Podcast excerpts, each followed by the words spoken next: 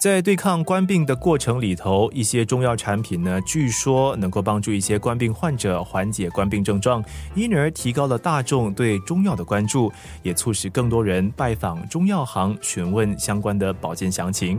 中药行的存在不只是卖药，或者是提供保健资讯，背后的历史也值得我们认识。这一期的生活加热点带你走进四家不同的中药行，一起认识他们的故事。生活加热点，嗨，你好，我是启荣，我是泰兴河的第三代掌舵人。打头阵的便是坐落于物落中心的泰兴河生荣药行。我们是我的爷爷跟我的奶奶在一九五七年成立的。其实泰字在新加坡很多华人的那个商号上面都有用到泰字了。泰兴和的意思就是爷爷奶奶希望生意兴隆嘛，大家和和气气，和气生财嘛。其实一九五七年的时候到差不多一九七六年呢，是在那个牙龙市乃附近的那个马来村啊，就是北泰巴那个庙的附近营业的，搬了两次了，因为是因为大火嘛，就搬了两次。而到了一九七六年呢，就搬到了海格路。然后之后呢，就我在一九八七年呢，我们就开了第二间，就是在现在的这个乌洛中心。然后到了二零零五年呢，海格路呢，我们就让给另外的叔叔打理。然后我们就全权负责乌洛中心的这个店，开心河生活加热点。其实是卖那些杂货啦，还有药材、补品啊、蒸笼啊，就还有那个杂货啦。是以中药材跟中药品为主啦，但是我们除了有那些日常用品、保健品，因为社会也改变了嘛，顾客的要求也改变了。我老爸呢，在九十年代末、两千年初的时候就创立了自家品牌熊猫牌了，至今呢有差不多有三十种货品了，有自家包装的，是有呃什么生鱼精啊、鸡精啊、补品啊、补腰精，还有那个西药的话是算有钙片啊，有那关节的。那我们也也是用了熊猫牌包装我们的中草药那些东西，还有啊汤料啊，是不错了，那口碑是不错的。有趣的是，泰兴和药行也以自家烹制的茶叶蛋，在新加坡的东部地区打响名号。那时候我在读高中的时候，然后我一个圣公会中学的一个同学嘛，然后我跟我怎么聊起了，我说我的家有一个中药店啊，在乌罗中心，说，哎。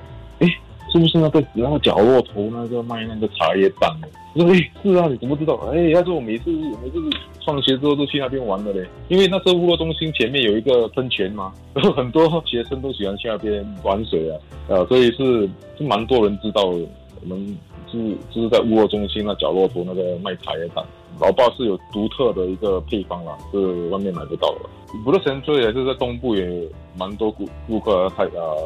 班比尼啦、巴西利都会下来了。就算他们搬走了，他们时不时都会回来。生活加热点。启荣的父亲在他自小便向他灌输饮水思源的美德，学校假期也会让他到药行帮忙，长期下来便熟悉了药行的运作。大学毕业之后呢，虽然选择到银行打拼，但是在二零一一年，因为祖母的过世，让启荣就觉得是时候加入家族生意，延续传承的任务。挑战一定是有的，但是我比较乐观的去面对了，就是说，因为你东东西不可能全部都知道了嘛，你不能你知道全部的中医理念，但是就是还好。那时候我的比我年长的同事都有教我，我的父亲也有教我，然后我店里面也有我的叔叔啊，我的母亲都有教导我了，所以不难了。就是怎么说，银行呢是一个跨国企业嘛，你让你回到一个中小型企业，那个你的思维就要转变啊，你不可以说好像哦，银行那边全部有 SOP，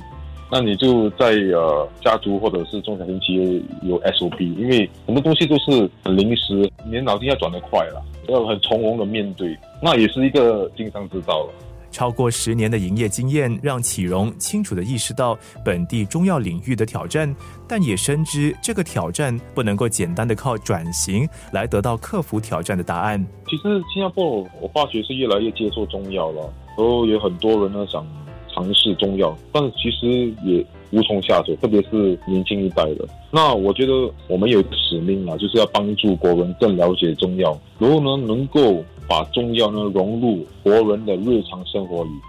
其实中药中药店是有危机啊，但是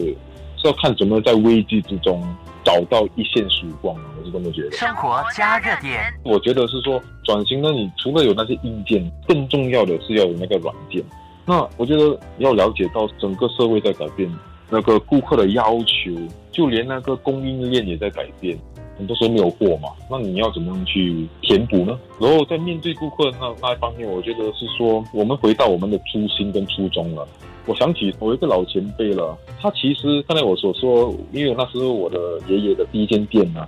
他其实是我的爷爷的店的竞争者，他的店在我的爷爷店的后面。那这个老前辈呢，我时不时有去他店嘛，因为他本身是很有经验的，就是在配药方面的话，就跟我说，呃，中药的特别之处，其实在于呢，一种病呢，在不同的人身上用的药方也不同，因为我们中药呢，中医中药是用辨证论治啊，就连中医师还是中药店，每个中药店配的东西也不一样，所以知识跟。医者仁心这方面呢，能够让你更能够更好的帮助病人或顾客。他本身也是你是在学习的，但是他本身更注重跟顾客的互动，跟病人的互动。我觉得那个是非常重要的。生活加热点，下一集我们去总店位于石龙岗花园的中和药行，听曾晨春医师介绍这家药行的历史，以及对类似挑战有怎样不同的看法。